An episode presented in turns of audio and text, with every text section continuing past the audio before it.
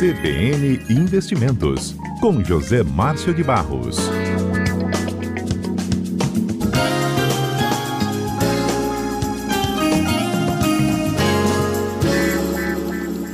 José Márcio de Barros conosco, ao vivo. Boa tarde, José Márcio.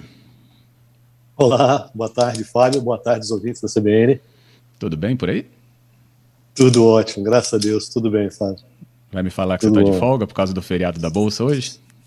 Exatamente. Hoje é feriado em São Paulo, né? O dia da 89 anos da, da Revolução Constitucionalista lá de, de 32. Então, São Paulo para, né? 9 de, 9 de julho, mercado de capitais para. E aí tem um, um feriado prolongado, principalmente para quem para quem trabalha no mercado financeiro de capitais em São Paulo, né? Para gente aqui uhum. não, não tem tem não folga, tem não. Parada, não é. Por isso que o nosso programa no ar, CBN Investimentos, ele vai trazendo aqui destaques para você. E hoje, José Márcio, é, José Márcio, com a, a, a, o olhar em especial para a questão de fundos de investimentos, é isso? Isso. A gente vai falar hoje um pouquinho para os nossos ouvintes para onde que o dinheiro foi, né? Para onde que ele migrou em comparação ao ano passado, qual é a tendência, o que que para onde que ele deve ir, quer dizer, principalmente, vamos falar em cima de, um, de, dados, em cima da estatística que é a Ambima, né, que é a associação que coordena os fundos de investimento, né, é, é, liberou ontem, é, vamos falar sobre a captação da indústria de fundos de investimento nos, nos primeiros seis meses é, desse ano de, de, de 21. Quer dizer, uhum. os fundos de investimento terminaram o primeiro semestre de 21 com um PL de 6,6 trilhões. Né? Enquanto o saldo da poupança hoje é de 1 trilhão, os fundos todos somados, né, os fundos de investimentos, é, totaliza 6,6 trilhões. Isso é um crescimento vertiginoso, ou seja, nos últimos 12 meses, ele cresceu 20%, o que é um número realmente é, é, surpreendente. Né? Enquanto lá em, em, em 2020, em 2020, os os fundos passaram por saques de é, quase 92 bilhões nesse período, né, nos seis primeiros meses do ano. É, esse ano houve uma captação líquida nesses seis primeiros de 206 bilhões. Então, nós estamos falando de um número muito negativo, 92 bilhões, contra o crescimento de 206. Então, se nós formos colocar isso em percentual, representa um crescimento de 1.700% é, para primeiro semestre. Né? Isso foi o maior volume da série histórica que é acompanhada pela, pela Ambima. É, desses, desses recursos, a categoria que mais captou foi renda fixa, que teve um aporte de quase 99 bilhões, quase 100 bilhões de reais. Em seguida, vem os fundos multimercados, que captaram quase 82 bilhões de reais, que cresceu, teve um crescimento aí de 110% em relação ao primeiro semestre de eh, 2020. Todo mundo passou a conhecer e apostar nesse mercado de fundos multimercados, que são eh, fundos que eles mesclam renda fixa com renda variável e apostas em moedas, em bolsa, em, em, em commodities. Então, ele é um fundo um pouquinho mais, eh, corre um pouquinho mais de risco e oferece um pouco mais de uh, uh, rentabilidade. Os fundos de ações apresentaram um ingresso líquido aí perto de uh, ah, 3,2 bilhões líquidos, teve algumas operações que foram realizadas, na verdade tinha entrado 60 bilhões, mas descontando algumas operações que eles fizeram de fundos, eh, fundos de ações que foram fechados, outros que foram remanejados, deu um uhum. ingresso líquido de 3,2 bilhões. E o único da indústria que teve saque foram os fundos de previdência, ou seja, as pessoas aproveitaram nesse período de pandemia quando eles precisaram de lançar mão de alguns recursos, eles lançaram mão dos fundos de previdência e aí apresentaram um saque de quase 16 bilhões de reais. Vamos falar um pouco sobre o fundo, os fundos de renda variável, né? fazendo um pouco de uma retrospectiva do que, que ocorreu no passado. O, os fundos de ações em 2007 tiveram uma, uma tiveram um pico né, de suas aplicações, né? É, eles foram para 15% da indústria de fundos. Nunca teve tão alto, 15% foi um número assim, que representou o máximo lá em 2007. Isso, para quem não estava no mercado, só para a gente poder fazer uma retrospectiva, isso eu estava lá no mercado vivendo isso aí em 2007, uhum. é, o auge daquela euforia toda era porque o Brasil tinha recebido o selo de grau de investimento. Hum, então, isso aí sim. contribuiu muito para a confiança do que, que ocorreu no mercado de capitais. Muita gente resolveu apostar no mercado de ações. Isso aí contribuiu para essa alta vertiginosa dos fundos de ações na indústria como um todo. Né? E as perspectivas, até em 2016, né, nove anos depois, a gente teve uma participação, uma queda muito grande nas aplicações em fundo de renda variável. Eles tiveram uma queda e esse 15% representou em 2016 somente 4% da indústria de fundos. Isso lá durante o governo Dilma, em 2016. Mas as perspectivas, entretanto, elas são excelentes para o mercado, que já prevê que a gente deve terminar o ano que vem com a participação dos fundos de ações em torno de 20%, que é um número aí considerável, né? Então Sim. as pessoas passarão a apostar mais nessa fatia que é o seguinte, que é correr risco e um risco que a gente chama de salutar, não é correr qualquer risco. As pessoas vão colocar aí em, em fundos de ações em busca de uma melhor rentabilidade. Renda fixa, né? Quando se trata de renda fixa, a, a aposta tem sido naqueles colocar em, em, em, fundos de investimento que misturam, né? Que fazem uma mescla aí entre títulos públicos e ativos de crédito privado. Então eles colocam lá NTNB junto com uma debenture, junto com uma, uma letra financeira de um banco. Por quê? Porque eles pagam melhor. Esses fundos remuneram os cotistas, né? O CDI mais um adicional, um spread. Então, todo mundo correu para esses fundos uh, que fazem essa, essa, esse mix, né? não fica só com título público, como a gente sabe, os títulos públicos só estavam pagando taxa Selic e a Selic estava baixíssima, uh, chegou a 2% a, até três meses atrás. Então, esse aumento das aplicações em fundo de renda fixa, ele tende a diminuir. Por isso, a aposta do mercado que acha que os fundos de ações vão ganhar, é, ganhar corpo nisso aí. Por quê? À medida que a gente está passando por um controle da pandemia, né, que a população volte a consumir, a tendência é que muitos investidores que estavam guardando em fundo de renda fixa, aquela, aquela poupança deles, eles passarão a direcionar suas reservas ou para outra categoria ou para consumo, correto? Uhum. Então, essas pessoas vão tirar o dinheiro de renda fixa e vão começar a consumir, ou então migrar para algum tipo de aplicação que dê aí um maior retorno. Só para a gente fazer uma comparação, né, para não deixar o, o nosso ouvinte ser uma comparação, nesse mesmo período do ano passado, em 2020, por causa da pandemia e também por causa da queda nas taxas de juros, as, os, os, os, cotistas, né, os, os, aplicadores em fundos de, de, de, renda fixa sacaram 92 bilhões de reais nos seis primeiros meses do ano. Né?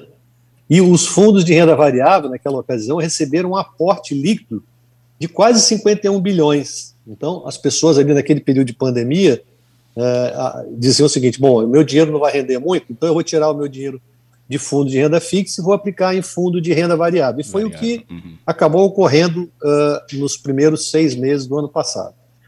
Então, se a gente tivesse que passar um filme geral, para que o nosso ouvinte, às vezes é difícil fixar número, mas só para que eles tenham uma ideia, por exemplo, os fundos de previdência, eles apresentaram um saque no período. Então, no ano passado, em 2020, nesse período, nesse mesmo período de seis meses, eh, os fundos de previdência representavam 17% da indústria.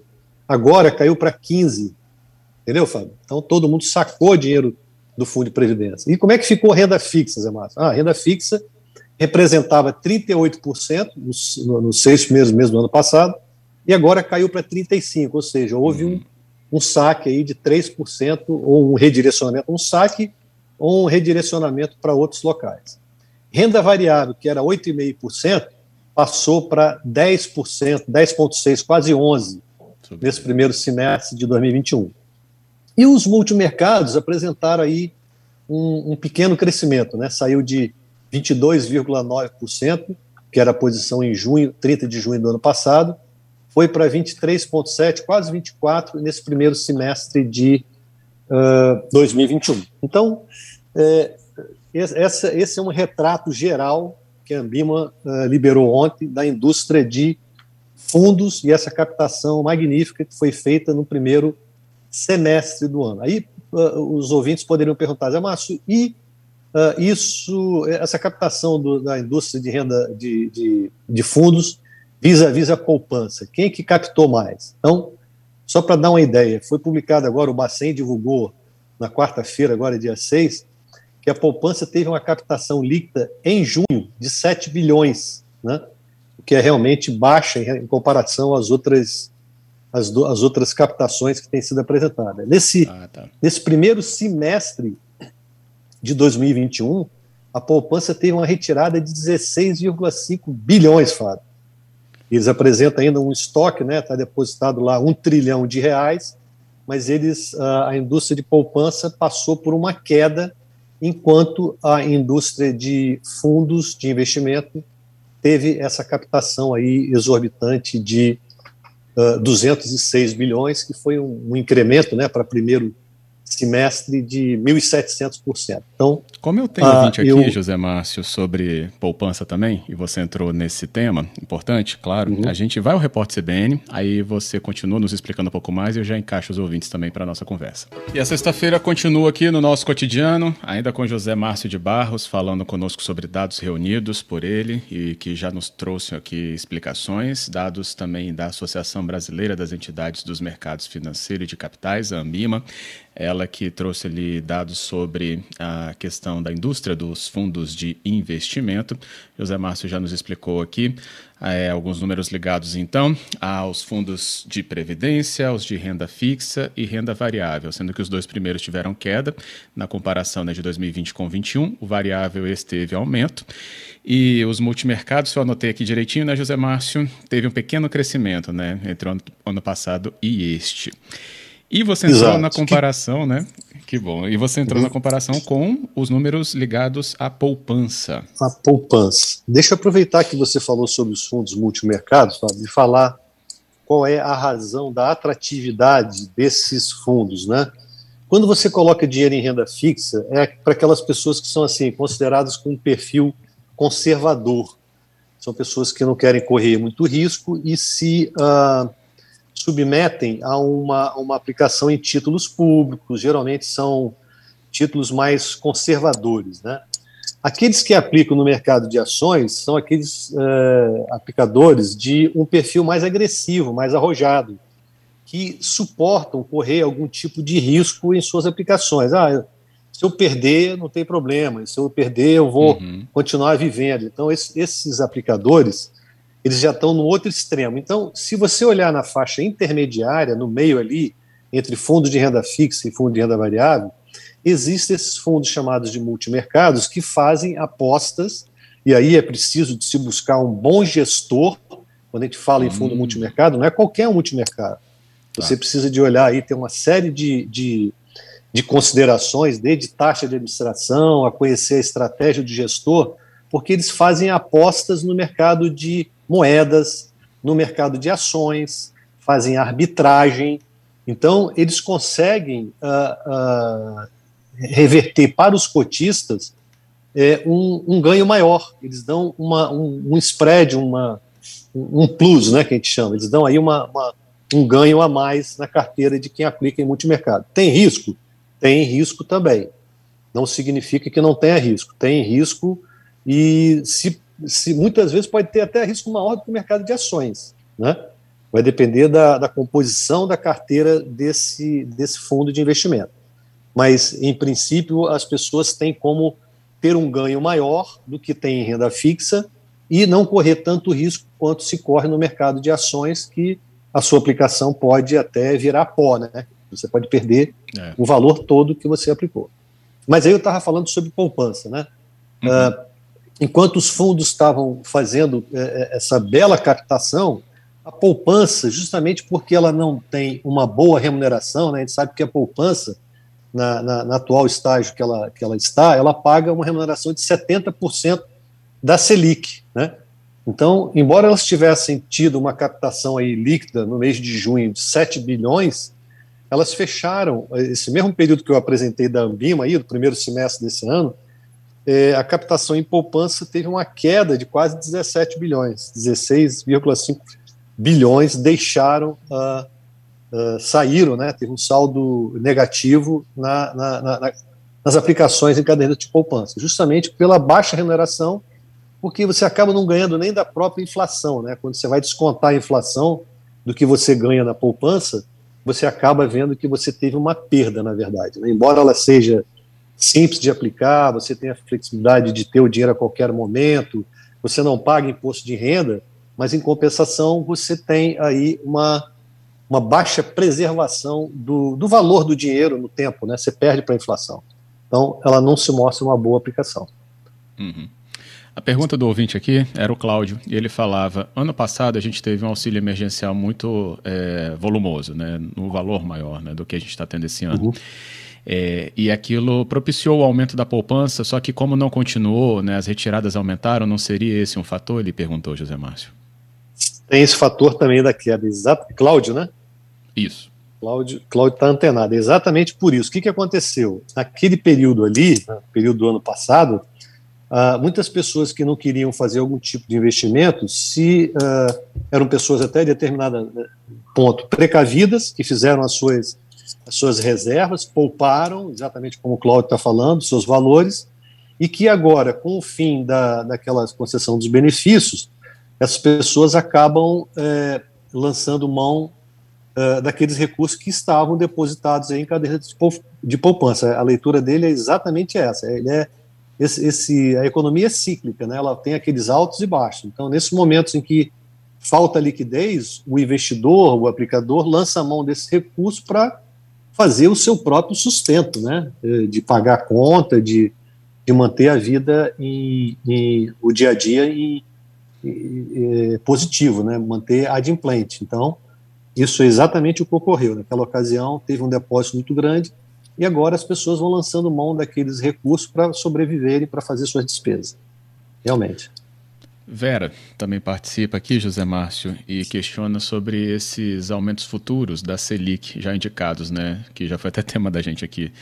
É, ela uhum. fala, não vão tornar a poupança atrativa novamente, os futuros aumentos da Selic? Pelo menos os apontados até agora, né?